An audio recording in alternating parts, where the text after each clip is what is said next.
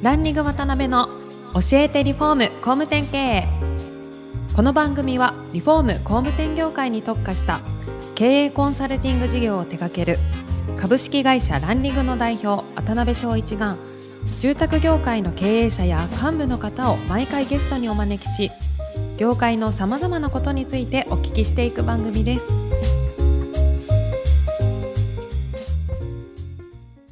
皆さんこんにちは。さあ今週も始まりましたランリング渡辺の教えてリフォーム工務店経営第204回目アシスタントの石久保ですパーソナリティの渡辺翔一です。はい今週もネクストワンインターナショナル株式会社遠藤社長にお越しいただいてますはい、遠藤社長、今週もよろしくお願いします。よろしくお願いします。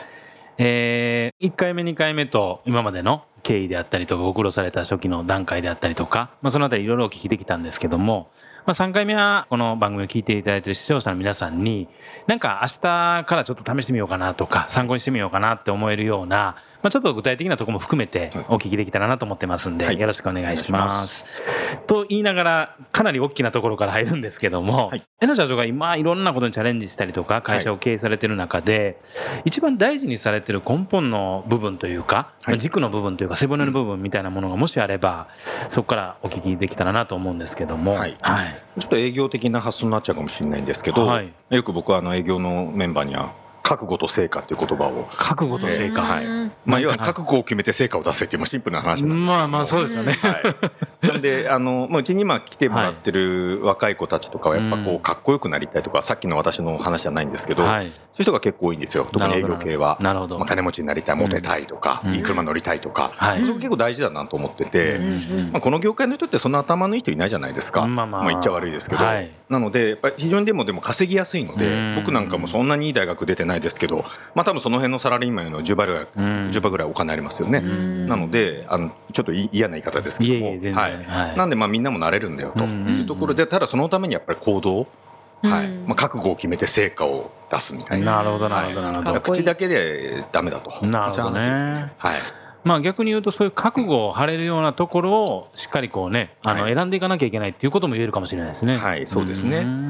ですけどそういうふうなこう軸を持たれてるっていうことは、はい。逆に N 社長もそこはご自身で結構プレッシャーに感じながらやられるんじゃないですか、いろいろ始める時は。ね有言実行ですよね。ですよね、はいなるほどなるほど、はい。まあ、そういう軸の中で本当に、まあ、メインで今事業として拡大されていかれてるのはそれこそウィズママの家150棟ですかね、っていうところになってくると思うんですけど、はい。まあ、その商品をそこまでしっかり売れて今後もどんどん大きくされていかれようとされている中での、まあ、なんかこうターゲティングのポイントとかあと商品のポイントとかそこら辺はちょっとこうヒント的なものも含めてですね聞かせていただけたらなと思うんですけど、はい。あまあ、ここはまあ皆さん多分地方でやられてる方が多いと思うんですけども、うん。うちもそうなんですけど、はい。まあ、やっぱ年収層でいうと500万前後で、うんうんうんまあまあ総額で3000万ぐらい。3000万。はい。うん。なので比較的一時取得者ですよね、はい。あのーまあ、大体お客さんの平均年齢今大体30歳31歳ぐらいかな。なるほどなるほど。んでお子さんが3歳ぐらいが多いので、ここをずっとターゲットに、まあ、今までもしてきましたし、まあ、今後もしていくつもりです。なるほどね、はい。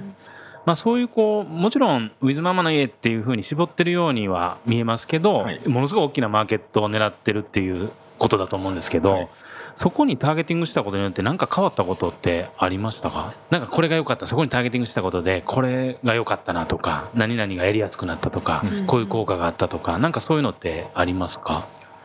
そうですね、まあ、私ちょっとハウスメーカーにいた時は、結構その建て替えのお客さんとか多かったんですけど、はい。すごい大変だったんですよ、まあ競合がまず入るじゃないですか、必ず、絶対入るので、うん。一時得者の方比較的入りにくいので、はい、確かに確かに。なので、まあ、言い方悪いですけどやりやすい。啓蒙しやすいっていう、そうですね。初めてなのでなるほど具体的にその家を売るための、はいそれこそマーケティングの仕組み作りであったりとかあと営業のやり方であったり、そういったところって一連の流れからなんかあはい。お聞かせいただいていいですか？はい。まあ、大体集客は月に50件なんですね。50件。はい。なるほど。で、まあ、今4店舗あるんですけど、ウィズママの家自体で。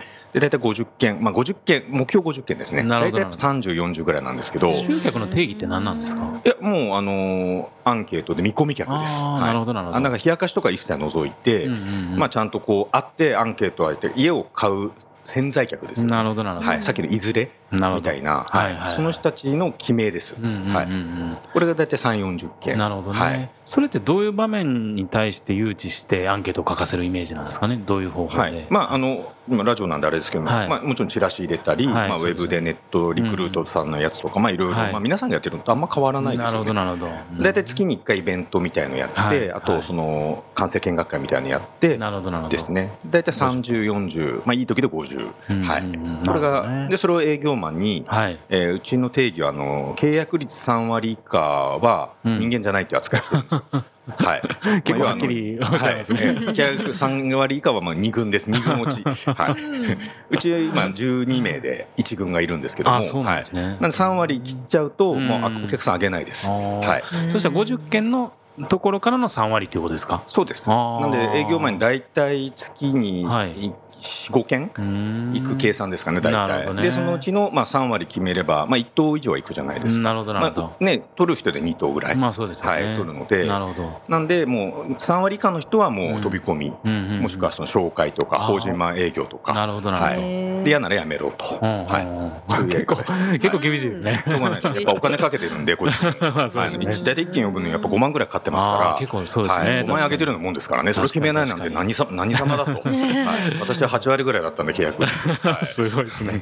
ですけど、その、なんていうかな、まあ、言うても50件の見込み客っていうのは、まあ、まだ緩い状態で50件じゃないですか。はいそこから3割、4割って結構な割合だと思うんですけど、なんかそうですか。はいなんかその過程でのポイントみたいなのってあるんですかこういうふうに契約率を上げるためには、こういうところを気をつけるとか。あまあ、やっぱ案件レビューですよね。徹底的な。なるほどなるほど。はい。はい、私もやりますしそれは、まあ、毎週月曜日に2時間、うん。まあ、その十数名の営業マンを、はい。まあ、呼んでなるほど。で要は今週集客どうだったと、はいはいはい。でこれアポ取った取れないみたいなのを詰め詰めまくるみたいな。はい。あ、そしたら一件一件こう管理して、そうですね。どういう状態にあって何が障壁になってるのかとか、はい。そういうの詰めるっていうこそとでね。うですすね。まあ、今はちょっと私もさすがにやってないですけど、ね。あのまあ、僕とずっと一緒にやってきているその本部長に、うん。えー全部やってもらってますけども、なるほどね、はですけどなんかそういうこうまあしっかりこう営業力で打っていくっていうお話の中でいくとやっぱり人材の採用とか教育とかは組織づくりってすごいポイントになってくると思うんですけど、おそらく昔からそこってかなりご苦労されたりとか努力されたりされてる部分だと思うんですけど、はい。その過程でなんかこう得たポイントとかノウハウとかそのあたりって何かありますか？新卒はちょっと私苦手でですね。あのもちろん来るんですけどやめちゃうんですよね、はい。すぐねうちの場合は。うん結構皆さんは今新卒採用やめないとかそうですよね。すごいなと思うんですけども、ううんちはちょっとやっぱやめちゃうんですよ。うんなんでどっちかうちはもう中途に絞ってますね、うん営業マンは。あの現場監督さんとか設計さんとかコーディネーターははい新卒中心ですけども、営業はもうなんていうんですかね、うん。まあ中途で、うん。まあ20代から30代半ばぐらいのなるほど。うんなんていうのかな夢を持ってる人、うん。はい、うん。はい、その人だけに絞ってやなるほど、ってますね。はい。うん。そしたらそこら辺は別に業界経験してるとかそういう話ではなくて、そういう人のポテンシャルを見る感じなんですか？そうですね、業界経験者入れないです。あ入れないんですか？はい、あの染まっちゃってるんで前の会社のやり方とかに。ハウスメーカーの人が絶対入れないですね。はい。えー。ですけどそれって結構応募のやり仕方っていうか打ち出し方って難しくないですか？いや、どんなコンセプトでこう打ち出すんですか、例えばちょうど今目の前にあの、ねはいラジオであれなんですけどこんな感じですね。あのああ本当にキングダム映画みたい。はい。キングダムのねあの宣伝みたいな全てをかける夢はあるかみたいな、そうですね。あこれがトあこういうップ営業マンたちですか？そうです。ここに載ってる方たち12名のが。打率3割以上です。3割以下はここに載せませんので。すごい暗い歩き出るなはいまあ、ちょっとこんな形のもと当然インディードさんとかまあ、もうハローワークもそうですしなるほどなるほど。まあ、散りばめてやうん。って説明会を毎月やってるんですよ。なるほどなるほど。で大体45人は来るんですよ。なるほど、はいで、まあ、そこからちょっと良さげな人、うん。まあ、そのやる気ありそうという夢を持ってる人ですよね。はい、その人を私がまあ見極めて入れてます。うん。はい、のし上がっていきたいみたいなそういうタイプがそうですターゲットなんですね。か？はい。私はあのやっぱり住宅営業って営業マンが全てだと思ってる方なので、なるほどなるほど。ブランドとか商品も大事ですけども、うんうんうん最後やっぱお客さんは営業マンで決めますから。確かに確かに、はい。うんやっぱり、うん、ウィズママの家っていうのはただの集客装置ですから、なるほど、ね、ここから言わせれば。なるほど、はい。なるほど。へえ、まあ、そういう本当ウィズママの家っていうのを体現されるためにいろんなこうイベントスペースであったりいろんなアナログの活動も含めてはい。やられてると思うんですけど、なんかその元レストランだったとこイベントスペースにしていろんな活動されたりとか、はなんかそういうところもしあれば、はい。はい。お話聞かせていただいて。やっぱりお客さんも今情報すごいじゃないですか。はい。うんうん。でねどこに行っていいか分かんないとかあると思うんでやっぱりこう、まあ、皆さん今ブランディングすごいされてうちもやってますけども、はい。うん。安心できるところがいいので。なのであの、まあ、この間ウィズママパークっていうのを、はい。あの千葉のあるところに作ったんですけども、うんうんうん。まあ、そこでは本当こう地域のママさんとかお子さんが喜んでもらえるためだけの施設、でそこで家を売るっていうんじゃなくて出会いのきっかけを作る、まあ、会社を知ってもらって、うん。でちょっと考え始めたら3年後ぐらい来てもらうみたいな、はい、そういう装置を最近結構作ってますね。えーはい。具体的にどんなことをやられるんですか？そのパークでは。あはもう本当にベビーマッサージとかああそういうことお子さん赤ちゃんの写真、まあ、プロのカメラマン呼んでとか、なんかリトミックとか、うん。まあ、英語とかなんかいろんなことやりますね。なるほどね。はい、喜びそうなことを先生呼んで、はい、うんですけど結構そのそういう緩いつながりからなかなかこう営業的なところにつなげにくいっていうのもあると思うんですけど、はい。ええ。そこら辺ってなんか工夫されてることとかそうですね、まあやっぱ家って皆さんいつか買うじゃないですか。そうですね、はい。確かに。なので、まあ、会えちゃいさえすれば、うん。まあ、いけるんじゃないかなみたいなのがあるので、ね。はい。で、まあ、の仕様はあるっていうことですよね。そうですね。うん。なので、まあ、そのきっかけ作りを送客っていうよりも想像お客さん自分で作るっていうんですか。なるほどなるほど、はい。まだ今考えてない人を今にする。そうすることで競合も入る前に、確かにまあ、受注できるじゃないですか。はい。まあ、その気にさせるというか、はい。の心がけてますね、普段から。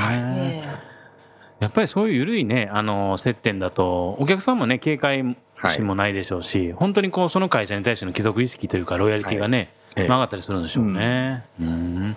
どうですか？そのイベントスペースでぜひ牛久保さんのソムタム。ぜひぜひ、ぜひ。コラボコラボ初コラボですいやもうすごい喜ぶと思うんですよね。はい。地域の。あのママさん。とか作るのとかもはい。面白いので、そうなんです作り方。一緒に作ったりとか、はい、そういう体験型ですよね。うん。そうですね。はい。それをちょっとやっていきたいなと思ってますね。ぜひぜひ。うん。はい。ありがとうございます。なるほど。でこれからあれですよね。今150頭のものを何頭ぐらいまで持っていかれるみたいな。まあ社内であの共有してるのが一応5年で500棟まで持っていこう500棟まと戸建て住宅だけで、まあうちあの FC とかあのそれこそウッドボックスさんとか、うん。あのスタイルデザインとか、はい。あと建て売りもやってるのでそれが大体50棟ぐらい別であるので今200なるほど。棟ぐらいなんですね。なるほど。なんでそれを500に持っていこうと、はい、いうのを5年間でやっていきたいなと思ってます。なるほどね、それをやるためのキーになるポイントってどこになるんですか？やっぱり営業マンだと思営業マンのはい。レベルってこと私ですねは、まあ、もう当然出店の場所だったりうん。大事なんですけども、まあ、とにかく売る人ですよね、うん。はい、営業マンが変な人だったら絶対お客さん買ってくれないんで、はい。ですよね。まあ、まあ見た目、まあ、うん。身だしなみ資格もそうですし、まあ、知識経験もそうなんですけども、うん。はい、やっぱりこう人柄というか、なるほどね。そこを大事にしていきたいですね。なるほど。はい。わかりました。でまあそういう人っていうところがもちろんキーにはなってくると思うんですけどあのおそらく将来独立したいとかなんか掴みたいみたいなやる気のある方がメインターゲットだと思うんで、はい。なんかどっかでお見受けしたんですけど社長どんどん輩出されていかれたいみたいな。あそうですね、はい。グループ内で。なるほどはい。なるほど、なんで今も今も34人、あもう実際いらっしゃるんですか、まあ、豊田さんなんかもそのうちの一人ですからね。そういう意味で言うと。ああそういうこ言っていいのか分かんないですけど。なるほどなるほど。そうなんですね。わかりました。またちょっとあの3回目いろいろまたお話詰めていくとまた時間が だいぶオーバーしちゃったんですけど、ありがとうございます3回。はい。はいはいということで本日もありがとうございました。はいありがとうございましたお願いしますよろしくお願いします。今回もランリング渡辺の教えてリフォーム工務店経営をお聞きいただきありがとうございました番組では渡辺や住宅業界の経営者幹部の方へのご質問を募集しています。ウェブサイトランリグにあるお問い合わせフォームよりお申し込みください。お待ちしています。